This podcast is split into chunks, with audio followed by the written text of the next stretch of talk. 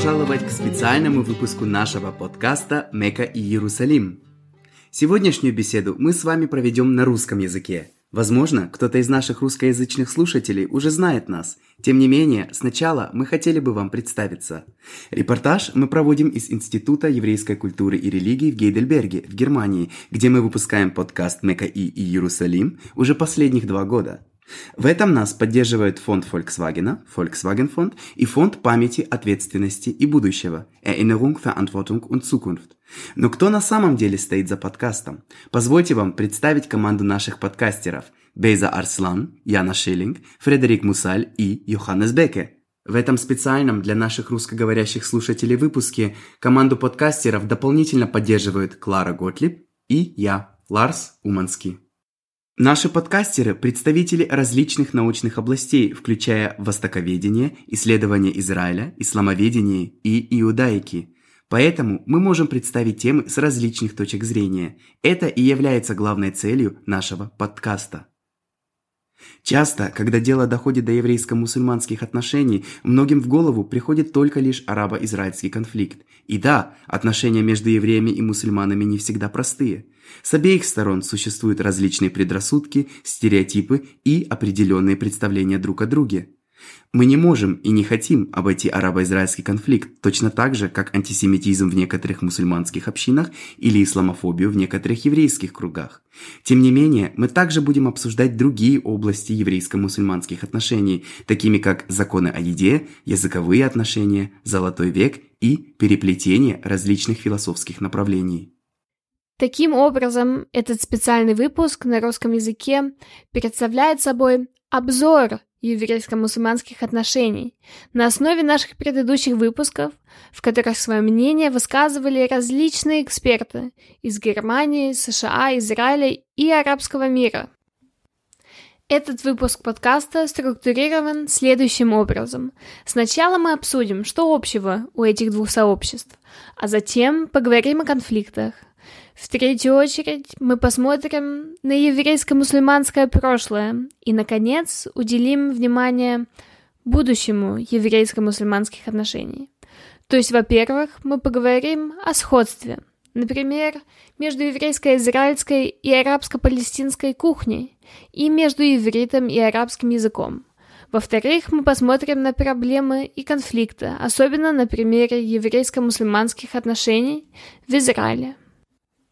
В-третьих, мы оглянемся на историю сосуществования евреев и мусульман с акцентом на разные эпохи, которые мы называем «золотым веком».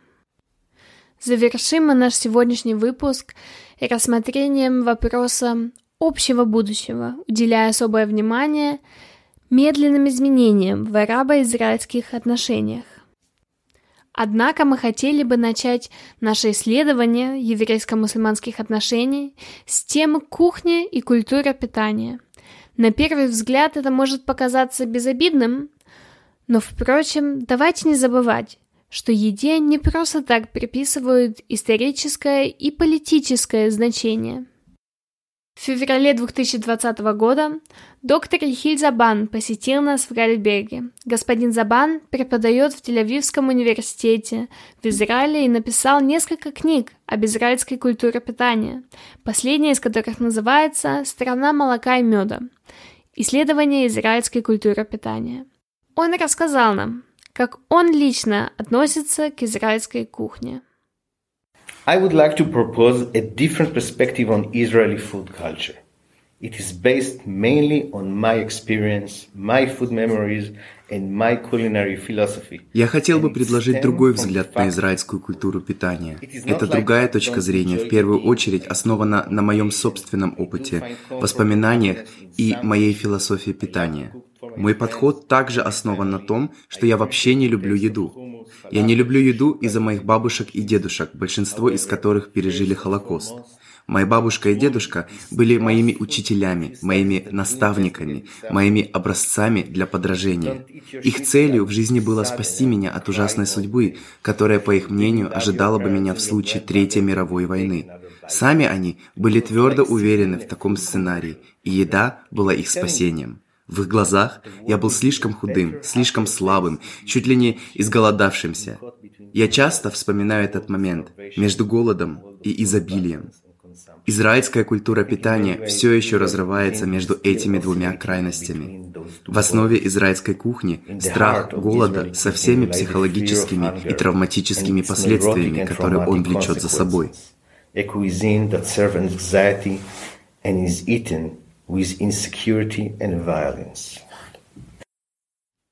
Однако Еда не только помогает преодолевать или передавать травматические переживания, еда способствует развитию самоидентичности и формированию собственного сообщества, тем самым отличаясь от других.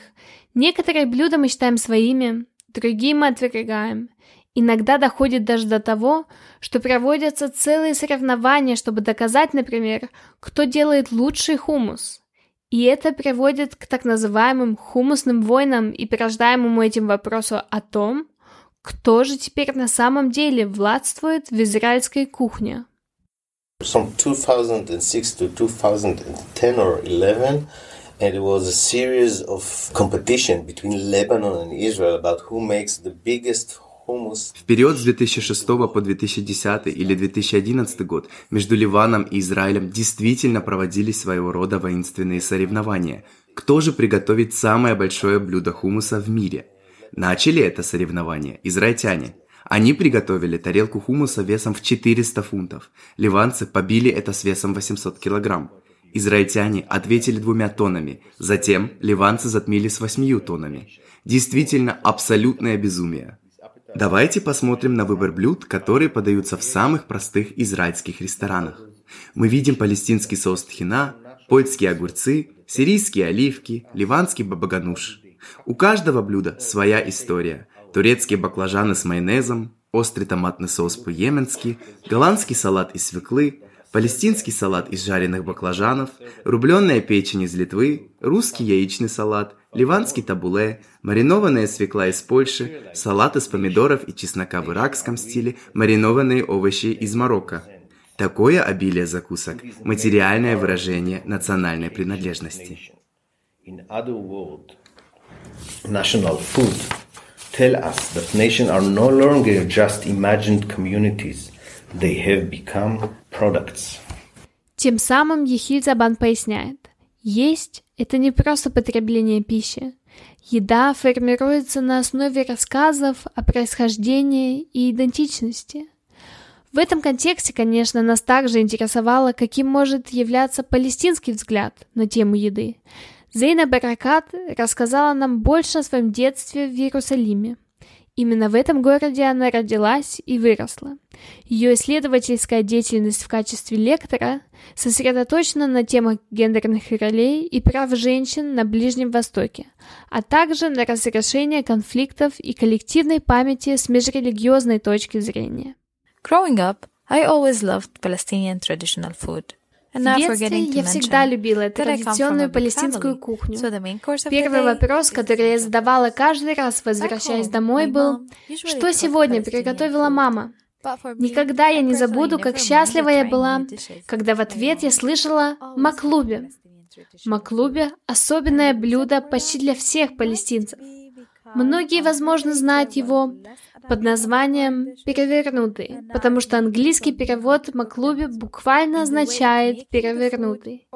Я стараюсь готовить маклуби каждые выходные, по крайней мере, пока я в Германии, поэтому я наслаждаюсь едой и в то же время частичкой своей родины. Я также привожу лепешки и кунжутный хлеб из Иерусалима. А из десертов стараюсь брать с собой берму и пахлаву, что напоминает мне о моем доме, особенно в холодные дни. Я не думаю, что какое-то конкретное блюдо принадлежит какой-либо конкретной нации, потому что на Ближнем Востоке мы используем одни и те же блюда. Но разница в том, что каждой нации есть собственная идентичность в том, как готовят или даже как едят приготовленное. И тем не менее, когда мы говорим о палестинской еде, маклубе определенно является чем-то особенным. And if we're talking about Palestinian food, the maklube in Palestine is definitely special. Same thing for the kapsa in Saudi Arabia. Общие блюда, такие как хумус или фалафель, могут объединять еврейскую и мусульманскую общины, но также часто и вызывать конфликты, например, когда задают вопрос о том, чьей культуре же принадлежат определенные блюда или кто имеет право на них претендовать. Но не только между еврейско-израильской и арабско-палестинской кухней много общего. Между арабским и ивритом существует тесная связь. Многие слова очень похожи. Например, Арабское слово «раас» на иврите означает «рожь», «аин» на арабском языке означает «аин» на иврите, «аль-арт» на иврите означает «хаарец» и так далее. Поэтому на втором этапе мы хотели внимательнее взглянуть на то, как выглядит языковая ситуация еврейских и мусульманских общин в Германии. Сюда часто входят люди, которые не говорят на арабском или на иврите в качестве родного языка. Несколько данных для обзора. В Германии около 4,5 миллионов мусульман и чуть более 100 тысяч евреев. Обе группы очень разнообразны в этнических, культурных и языковых отношениях. В большинстве случаев в повседневной жизни преобладают другие языки, чем арабский и иврит. Турецкий для большинства мусульман, русский для многих евреев. Тем не менее, арабский и иврит играют большую роль в религиозной и культурной жизни, начиная с того факта, что многие мусульмане носят арабское имя, а многие евреи – еврейское. Чтобы получить представление об отношениях между еврейской общиной в Германии и ивритом, мы поговорили с Янушем Павельчик Кисином, раввином еврейской общины Гейдельберга. Мы хотели узнать, какие языки используются в общине и как иврит преподается в еврейской диаспоре, то есть за пределами государства Израиль. Wir haben hier 420 Mitglieder und die meisten Наша община в Гейдельберге насчитывает 420 членов, большинство из которых, около 80 до 85%, выходцы из бывшего Советского Союза. Да, это означает, что язык, который является нашим языком здесь, то есть наряду с немецким, это русский. Что касается языка литургии, то здесь мы работаем с двуязычными текстами, как и в любой другой еврейской общине Германии. И не только в Германии. Все молитвенники всегда с параллельным переводом. Половина на иврите, а другая половина на немецком, русском или на английском. Иврит сохраняется, потому что в случае древних текстов очень важно, чтобы вы могли прочитать их в оригинале. Перевод всегда уже является и комментарием, что означает, что у переводчика есть своя точка зрения. И это также влияет на понимание текста читателям. Вот почему иврит сохраняется на протяжении тысячелетий. Deswegen ist das Hebräische ja auch über die ganzen Jahrtausende erhalten worden.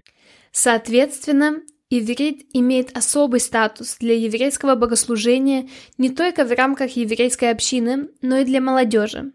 Похожая ситуация и в контексте мусульманских общин в Германии. Мы поговорили об этом с Иснафом Бегичем. Он бывший имам, и в настоящее время работает в Институте исламской теологии при Оснабрюкском университете. Мы спросили Иснафа Бегича, что преподают на таких называемых уроках Корана в мечетях и почему мусульманские дети и молодежь в Германии на самом деле изучают арабский язык. Also warum lernt man überhaupt das Arabische, was die Motivation ist? Wahrscheinlich так зачем вообще изучать арабский? В чем мотивация? Вероятно, это религиозное положение арабского языка, то есть его значение для религиозной практики или богослужения в целом. Но я также считаю, что овладение арабским языком, в общем, способствует формированию идентичности для мусульманской молодежи. Когда мы говорим об изучении Корана, в сообществе мечети речь идет в первую очередь о том, чтобы дети изучали арабский шрифт, чтобы они вообще могли читать Коран. Однако, самая большая проблема заключается в том, что те, кто читают Коран, часто не понимают содержание, потому как это другой язык, иностранный язык, которым дети обычно не владеют. Было бы важно четко понимать значение повседневной молитвы, например, первая сура в Коране, то есть Аль-Фатиха, открывающая. Нужно действительно усвоить или знать ее значение на немецком языке, понимать, о чем она на самом деле. Man müsste eigentlich deren äh, Bedeutung auch äh, in der deutschen Sprache beherrschen, beziehungsweise wissen, äh, worum es dabei geht.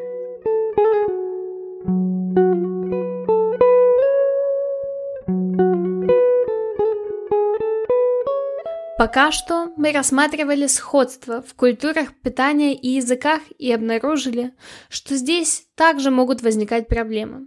Поэтому второй раздел специально посвящен конфликтам в еврейско-мусульманских отношениях. Конечно, многим сразу приходит в голову конфликт на Ближнем Востоке. Поэтому мы бы хотели более внимательно изучить ситуацию в Израиле. Там конфликт часто играет очень личную роль в повседневной жизни людей. Мы поговорили с Махамадом Даравши, директором по планированию, равенству и совместному обществу образовательного центра Гиват Хавива. Для него иудеи-мусульманские или иудеи-арабские отношения в Израиле не столько о совместном поедании хумуса и фалафеля, сколько о создании социального равенства. В своей работе для Геват Хавива Даравша борется со существующей иерархией в израильском обществе. Наш разговор касался не только общего сосуществования мусульманских и еврейских граждан в Израиле, но и вопроса о том, как мы все еще можем ладить друг с другом, если у нас настолько разные мнения? You can agree or disagree on issues. You can like or dislike each other, but you have mutual interests. Можно спорить на многие темы. Не всегда нужно любить друг друга, но все же у нас есть общие интересы. Например, у нас одна и та же экономика, одна среда обитания, одно правительство, какого бы мы мнения о нем и не были, одна и та же система транспорта, одни и те же университеты и один и тот же рынок труда. Как это может работать, несмотря на все расхождения во мнениях и несмотря на очень разные исторические повествования? По сути, не имеет значения, нравимся ли мы друг другу или нет. Нам нужны функциональные отношения, а не обязательно общие песни о мире у костра. Мы также можем не обсуждать фундаментальные вопросы об идентичности до тех пор, пока не решены основные конфликты в регионе. В любом случае, нам нужны две вещи. Во-первых, конечно, хорошие отношения между евреями и мусульманами, а во-вторых, политическое и правовое равенство. Сосуществование невозможно без справедливости, без равенства в социальных, экономических и политических вопросах. Наш центр Гиват Хавива в прошлом много занимался вопросами образования, но мы также все больше уделяем внимание политическим вопросам.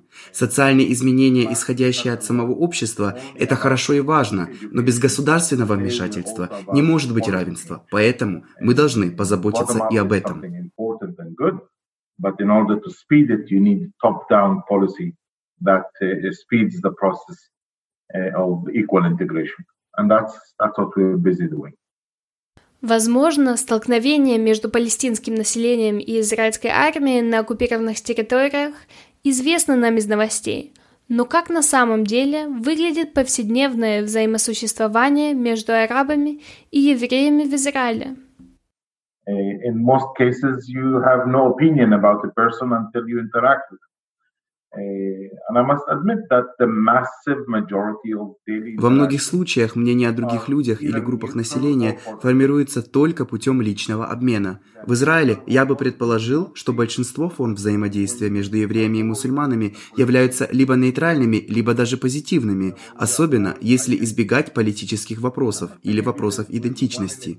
Только один процент столкновений, или даже значительно меньше, характеризуется напряжением, стереотипами или расистскими взглядами. Однако, часто эти две общины никогда не вступают в контакт.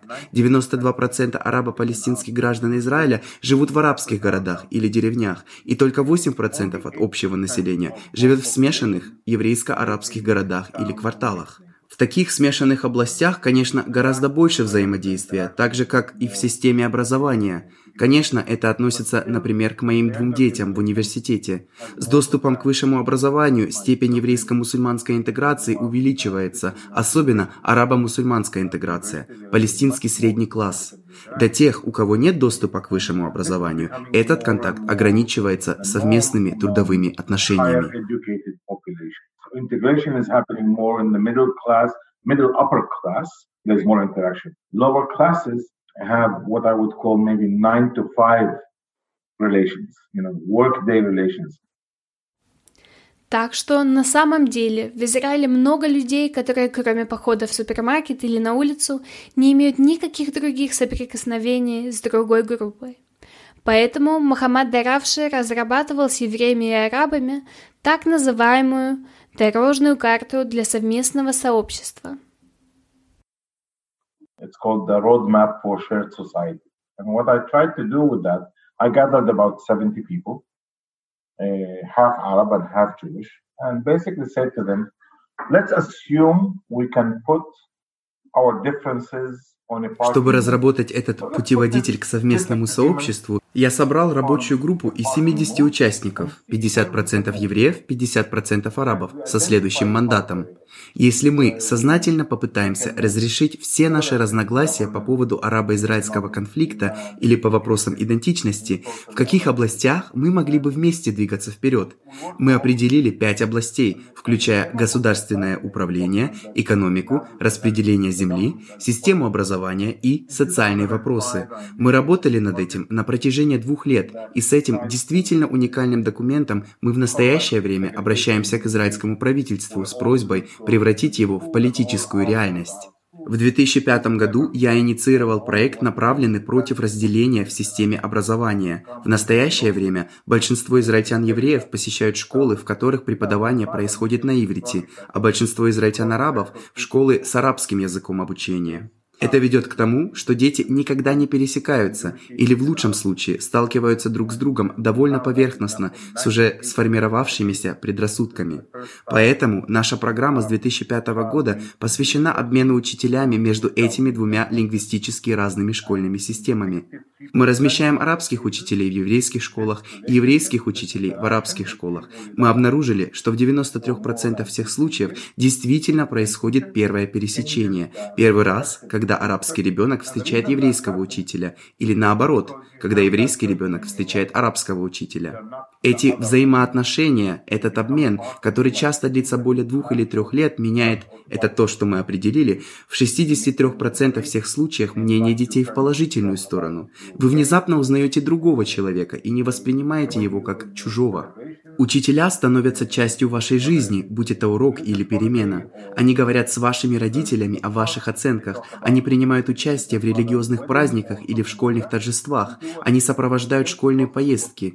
Мы описываем этот процесс как гуманизацию. Те, кто воспринимает незнакомца как человека, быстро забывают все стереотипы. В 2005 году мы начали с шести школ, а сегодня проект реализуется уже в 1350 школах. Если вы испытали такой обмен учителями в детстве, встреча с другим сообществом является чем-то очень естественным, без каких-либо политических подоплек. Для меня это является лучшим способом борьбы с экстремизмом. Мы создаем иную реальность жизни. Когда обе общины живут отдельно друг от друга, они погружаются в расовые предрассудки и экстремизм. Часто все, что требуется, это доступ к общему образованию, чтобы избавиться от таких проблем, как невежество и незнание. Uh, mostly as a result of ignorance. And uh, I think that the way to deal with, with those groups is by giving them access to educate themselves.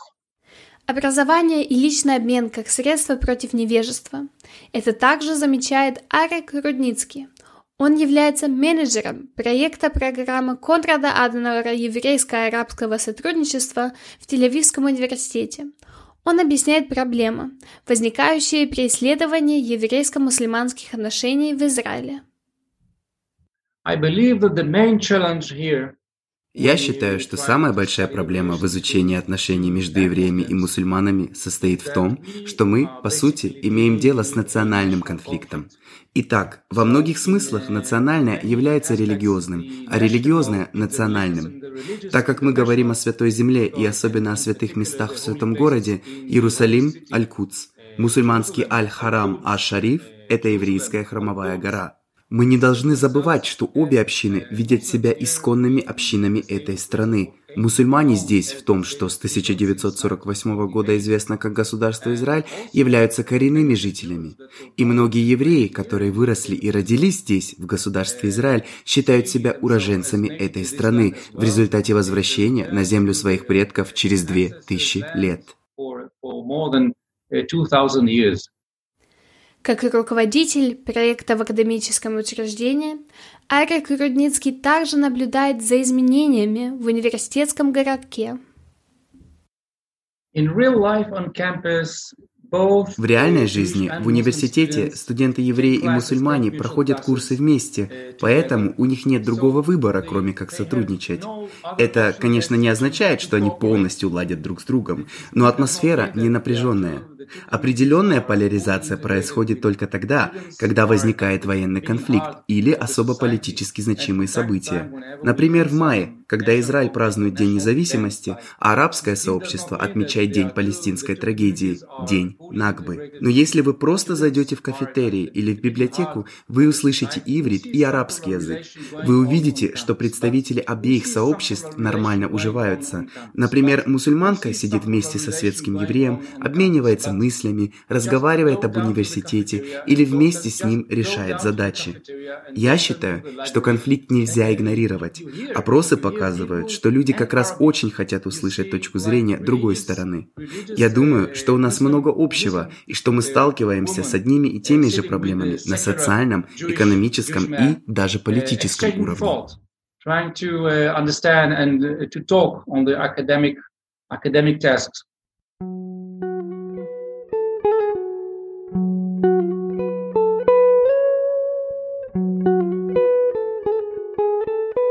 Конфликт на Ближнем Востоке продолжается уже много десятилетий и иногда приводит к тому, что мы забываем, что в прошлом еврейско-мусульманские отношения бывали и совсем другими. Поэтому наша третья часть посвящена истории еврейско-мусульманским взаимосвязям с особым акцентом на идеи Золотого века.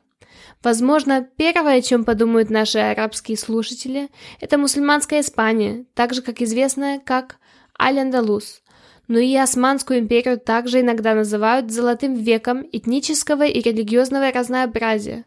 В конце концов, в Османской империи проживало огромное количество представителей разных языков, групп и религий. В XIX веке христианское население Османской империи составляло более 30%. История Аль-Андалуса и Османской империи тесно взаимосвязана – После того, как христиане завоевали в так называемой реконкисте Испанию, сефардские евреи были изгнаны оттуда в 1492 году, а вследом за этим из Португалии в 1497 году. Они намеренно поселились в Османской империи, где они были защищены от религиозных преследований, поскольку они являлись законом признанным религиозным меньшинством. Мы говорили на эту тему с Йоханнесом Циммерманом, он читает лекции по исламоведению в Гальбергском университете. Мы хотели узнать, в какой период Османской империи еврейско-мусульманские отношения были наиболее плодотворными. Klassischerweise würde man das, äh, würde man das 15. Jahrhundert und das 16. Jahrhundert identifizieren als so eine die Zeit, in der das По сути, 15 и 16 век обычно рассматривают как то время, когда османско-еврейские отношения были наиболее плодотворными. Начало оно не берет в Стамбуле, а еще значительно раньше, например, когда столицей были еще и Дирна, и Бурса. В то время отношения между османским владычеством и высокопоставленными городскими еврейскими общинами были наиболее плодотворными. Когда османская столица была перенесена из города Бурса в Эдирны, евреи были, так сказать, перемещены вместе с ней, и то же самое произошло позже, после завоевания Константинополя. В 15 веке существовала даже систематическая поселенческая политика – в то время евреи, изгнанные с Пиренейского полуострова, селились в Стамбуле или в Салониках. Дело было также в том, что Османская империя хотела извлечь выгоду из экономических и культурных связей еврейского населения, которые община имела даже за пределами самой империи.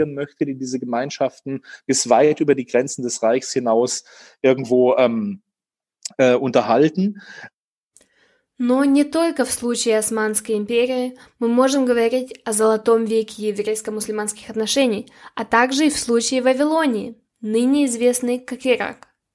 Еврейская история в Ираке восходит к временам античной древности, поэтому мы говорим об одной из старейших еврейских общин в мире.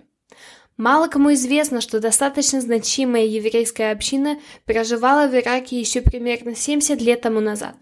Однако после 1933 года страна все больше подавалась влиянию нацистского режима и также принимала антиеврейские законы. Погром Фархуда в Багдаде в 1941 году привел к тому, что все больше и больше иракских евреев были вынуждены покинуть страну.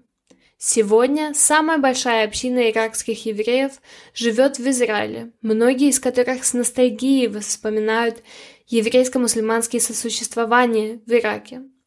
Алин Шлепфер, профессор исследований Ближнего Востока и в настоящее время преподает в Базельском университете. К тому же Шлепфер исследует историю еврейских общин в арабских странах и меньшинств на Ближнем Востоке. Наш разговор касался не только еврейско-мусульманских отношений в Ираке, но и вопроса о том, был ли там когда-либо золотой век. Eine Antwort auf diese Frage ist schwierig, weil der Begriff goldenes На этот вопрос трудно ответить, потому что термин «золотой век» сам по себе относителен, но некоторые считают Вавилонский век действительно золотым. В то время был создан Вавилонский Талмуд. Некоторые ссылаются на период аббасидов, но в более современной истории правление короля Фейсала, вероятно, считается золотым веком. Кроме того, важны и другие времена, помимо Золотого века. После Фархуда окончание Второй мировой войны породило новые надежды и принесло евреям политические реформы, а также новые свободы. Они принимали активное участие в экономической, интеллектуальной, журналистской и политической жизни, но надежды на многопартийность и социальное разнообразие были разбиты массовой вынужденной иммиграцией и изгнанием более 100 тысяч евреев в 1950 году. Воспоминания о прошлом, конечно, никогда не бывают полностью объективными – Будь то в школе, в музеях или в средствах массовой информации, культура коллективного воспоминания часто является результатом национальных повествований. Религиозные или этнические меньшинства редко упоминаются в этом контексте, а если и упоминаются, представление о них часто формируется соответствующей доминирующей группой. Поэтому мы хотели узнать от Шлепфер, кто на самом деле помнит еврейско-мусульманское сосуществование в Ираке и почему. Das kollektive Gedächtnis über Juden spielt heute im Irak eine wichtige Rolle. Zuerst Память о евреях сегодня играет важную роль в Ираке. Говоря о памяти, необходимо также задавать вопрос, почему и как человек вспоминает и помнит прошлое, и в каком социально-политическом контексте это происходит. Я бы сказала, что вспоминание о прошлом мы не только изучаем прошедшее, мы также делаем выводы для настоящего времени. Например, когда сегодня вспоминают еврейское прошлое в Ираке, это и является в своего рода рода уроком о нынешнем времени. Тем самым мы критикуем политическую систему и подчеркиваем важность социального и политического плюрализма. Например, во время демонстрации против иракского режима мы видели таблички с фотографией еврейского министра финансов, сыгравшего центральную роль в создании иракского государства. Таким образом, эти таблички следует понимать как призыв к возвращению к религиозному плюрализму, который когда-то преобладал в Ираке. Что касается евреев-выходцев из Ирака и живущих сегодня в Израиле, то они очень ностальгируют по бывшей родине. Многие ассоциируют это с украденным детством, с потерянными семейными связями и так далее. Это кажется тривиальным, но в данном случае еда важна, потому что часто является единственным способом возродить впечатление о прошлом. Возьмем, к примеру, соус амба, соус из уксуса и манго из Ирака, где его обычно едят с шавармой или кебабом. Сегодня и в Израиле принято добавлять амбу в шаварму. In Israel heute ist es üblich, Ramba zu Shawarma hinzugeben. Und Ramba kommt aus Irak.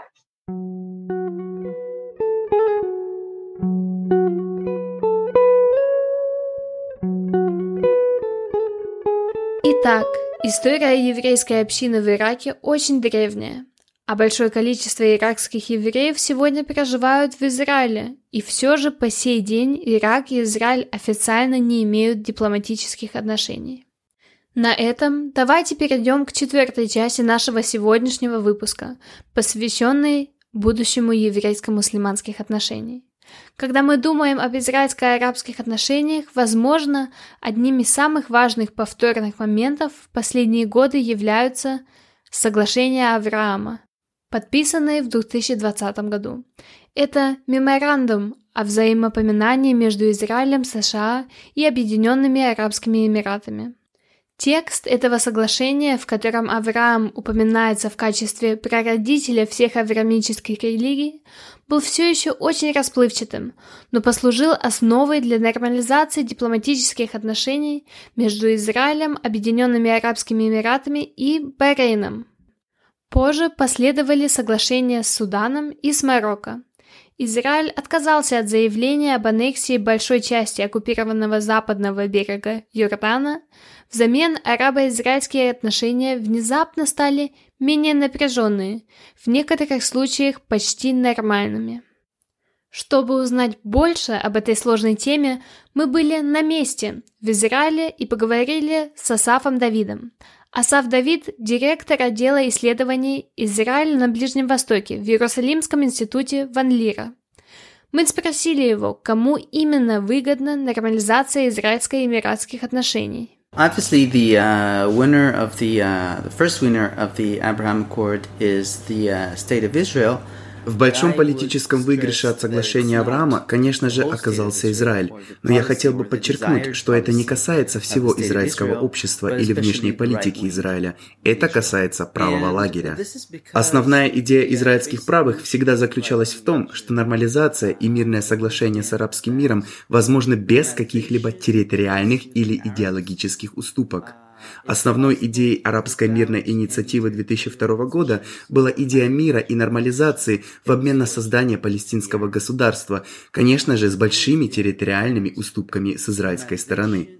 Заключением соглашения Авраама все выглядит совершенно иначе. Здесь внезапно наступает мир в обмен на мир, без каких-либо территориальных уступок, без палестинского государства.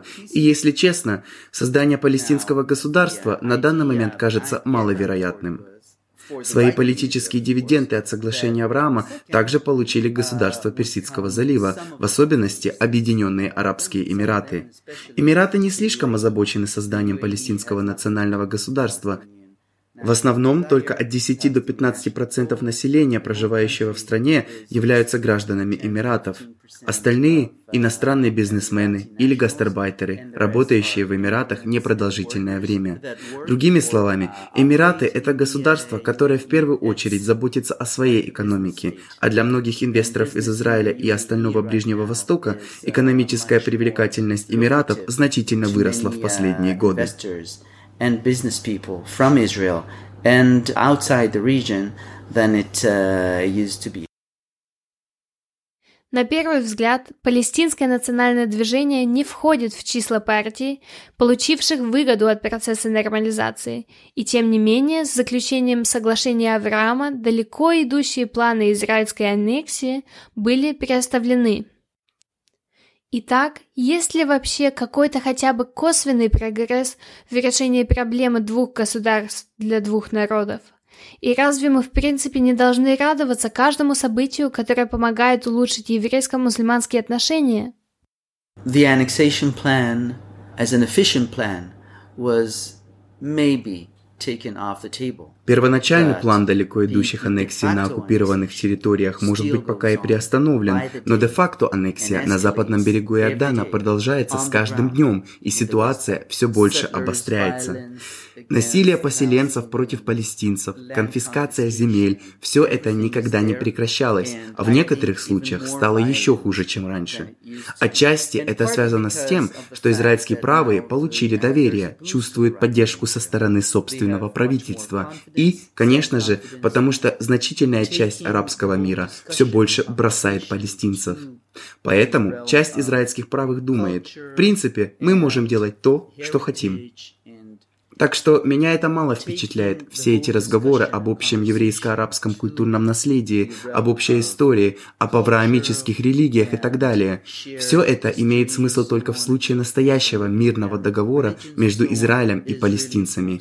Само собой разумеется, что если это когда-нибудь произойдет, то мы действительно должны будем немедленно начать говорить о нашем общем культурном наследии, о монотеистических религиях, о сосуществовании евреев-мусульман на протяжении протяжении многих веков, но до этого, к сожалению, все это лишь отвлекающий маневр. Тем не менее, соглашения Авраама заложили новую основу, возможность инвестировать в будущее. Так что, конечно, то, что там происходит, это хорошо. Хорошо, например, что некоторые мусульмане и часть стран Ближнего Востока начинают осознавать сложность израильского общества и совершенно иначе воспринимают Израиль и иудаизм.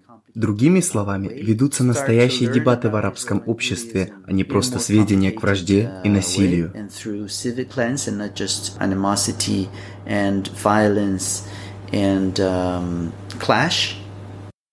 На этом этапе мы, конечно же, хотели услышать палестинскую точку зрения на процесс нормализации. Наша следующая собеседница – Сана Кнани, ученая и работает в Израильском аналитическом центре Митвим, к Нане исследует роль палестинских израильтян или израильских арабов во внешней политике Израиля и более подробно рассказала нам о том, как именно арабо-израильские политики оценивают сближение между государством Израиль и Объединенными Арабскими Эмиратами. Okay, so before I say that, just because I mentioned I'm a researcher at Mitvim, what I am saying here is in my Прежде всего, я хочу сказать, что я выражаю здесь свое собственное мнение, а не говорю от имени Митвима. Изучая точку зрения палестинского меньшинства в Израиле, я взяла интервью у ряда видных лидеров общественного мнения, с которыми я до сих пор поддерживаю отношения. И у них есть четкое видение наших целей в качестве меньшинства в Израиле, что, конечно, также касается вопроса о том, как Израиль строит свои отношения с арабскими странами в регионе. Большинство опрошенных либо депутаты Кнеста, либо лидеры различных групп по вопросам гражданского общества, которые борются за справедливость, равенство и права человека. Большинство, почти абсолютное большинство, высказались против соглашения Авраама. Они отвергают эти договоры и очень четко объясняют, что таким образом палестинцы палестинскую администрацию и палестинское руководство обходят стороной. Это не помогает мирному процессу, это не помогает палестинскому руководству, это не помогает палестинскому народу. Это только ослабляет их и дает Израилю чувство безнаказанности, когда дело доходит до военных преступлений против палестинцев. Израиль избегает выплаты своих долгов палестинскому народу, сохраняя хорошие торговые отношения со странами Персидского залива и другими соседними арабскими государствами. Some kind of agreements, um, uh, mutual agreements with the neighboring Arab countries. Конечно, это звучит совсем не оптимистично. С другой стороны, в недавно сформированное израильское правительство также вошла арабо-израильская партия. Впервые. Как Саана Кнане оценивает шансы влияния арабских партий на политику Израиля на самом деле, в том числе и в смысле арабо-израильских отношений? So the joining of um, Вступление Мансура Аббаса или других либо арабско-палестинских депутатов Кнессета, его партии в коалиционное правительство Израиля мало как влияет на арабо-израильские отношения. Я считаю, что делается все это только для того, чтобы Израиль хорошо выглядел со стороны. Это и есть подход Израиля на протяжении многих уже лет. Дело не в благотворительности или в улучшении ситуации, а в том, чтобы хорошо выглядеть. И в этом моя проблема. Поэтому я не верю, что нынешнее участие арабов в правительстве Израиля будет иметь какую-либо пользу. Так что палестинская точка зрения довольно пессимистичная, но как насчет остального арабского мира? И действительно, касаются ли соглашения Авраама только Объединенных Арабских Эмиратов? Марк Сиверс, первый директор нового офиса Американского еврейского комитета в Абу-Даби, оценивает ситуацию следующим образом. Неправильно говорить, что речь шла только об Израиле и Эмиратах. Бахрейн с самого начала был неотъемлемой частью соглашения. Мое личное мнение, даже если я не могу этого доказать, таково. Конечно, Саудовскую Аравию спросили о ее мнении перед заключением договора. В некотором смысле соглашения являются результатом многолетнего политического взаимодействия и диалога между Израилем и странами Персидского залива. Конечно, в Дубае уже много лет проживают бизнесмены-евреи, но речь идет о широком региональном развитии с Марокко, Суданом и другими странами Персидского залива. С точки зрения перспективы, может ли это способствовать тому, что Израиль все больше будет восприниматься соседями как часть региона? Этот вариант признания Израиля частью Ближнего Востока всегда был сильно ограничен. Мир с Египтом был заключен в 1979 году, затем мир с Иорданией в 1994. Но в общей сложности мирные соглашения заключались между правительствами, между государствами, а не между людьми. С другой стороны, соглашения Авраама дали нам нечто совершенно новое – Участвующие в договоре страны открылись для израильских посетителей, туристов и бизнесменов. Это, конечно, открывает совершенно новые возможности. Возвращение еврейского народа на землю Израиля, возможно, будет способствовать конструктивному развитию в регионе, а не только вызывать ненависть у окружающих соседей.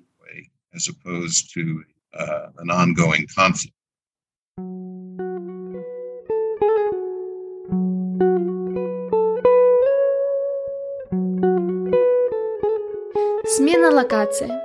Мы долго с вами говорили об Эмиратах, Израиле и о палестинцах. Мы почти забыли с вами арабскую страну, с которой Израиль поддерживает самые длительные дипломатические отношения – Египет. В 1979 году обе страны подписали мирное соглашение и с тех пор, по крайней мере на бумаге, поддерживают нормальные дипломатические отношения. В настоящее время в Эмиратах создается ряд институтов для преподавания иврита и израильской культуры. Такие институты существуют в Египте гораздо дольше. Каирский университет начал преподавать современный иврит еще до Первой мировой войны, за много десятилетий до создания еврейского государства. Наш следующий собеседник прошла обучение прямо здесь, в Каирском университете, и получила докторскую степень по литературе на иврите. Мена Абухадра. Абухадра долгое время работала постдоком в Кембридже. Зимой она будет преподавать в Центре изучения Израиля при Мюнхенском университете в качестве приглашенного профессора. Уроки иврита в Кайре. Как мы можем это себе представить? When it started, it was it has nothing to do with politics. Начало преподавания иврита в Кайрском университете не имело никакого отношения к политике. Это было в 1909 году, до декларации Бальфура. И причина заключалась в том, что в то время в Египте проживало много разных меньшинств, говорящих, например, на итальянском, французском или английском. Таким образом, на философском факультете Кайрского университета каждое национальное меньшинство имело собственный отдел, где преподавался их язык. Однажды подошел еврейский профессор и сказал, почему бы нам на самом деле не создать кафедру, чтобы преподавать иврит евреям. В конце концов, они также являются меньшинством в Египте. Темы предмета, естественно, менялись впоследствии арабо-израильских войн, то есть в 1948, 56, 67 и в 1973 году.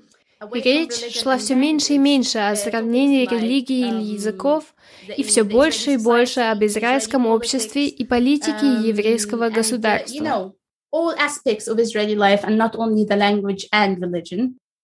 Прямой доступ к израильскому обществу или к ивриту, конечно, стал немного легче после шестидневной войны, по крайней мере, через интернет. Но как преподносится израильское общество в сфере образования? В наших книгах Израиль всегда изображен в роли врага. Так было уже в моем детстве. Прежде чем учиться чему-то новому, сначала необходимо избавиться от всех предрассудков. По сути, мне нужен чистый лист бумаги. Надо начинать с самого начала. Это постоянная борьба.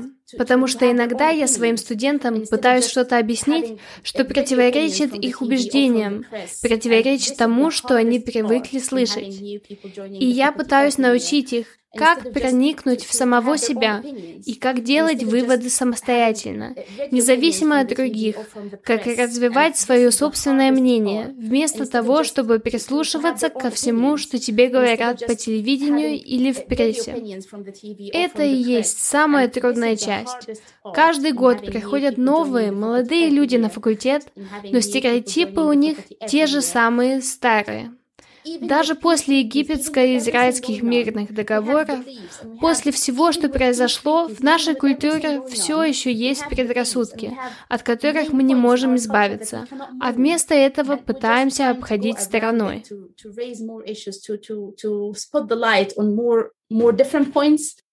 В этом году исполнилось ровно 10 лет, как произошла так называемая «арабская весна». Повлияли ли эти потрясения на египетские исследования Израиля?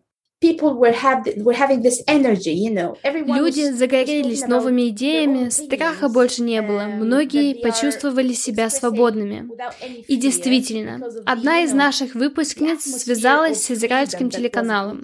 Она пересекла все красные линии и дала интервью в прямом эфире на иврите на площади Тахрир, самой важной площади египетской революции. Египтянка в платке говорит на иврите прямо по израильскому телевидению. Это было большим событием для всех нас в Египете, говорящих на иврите, потому что, так сказать, она переступила все границы и сделала то, на что раньше никто не осмеливался.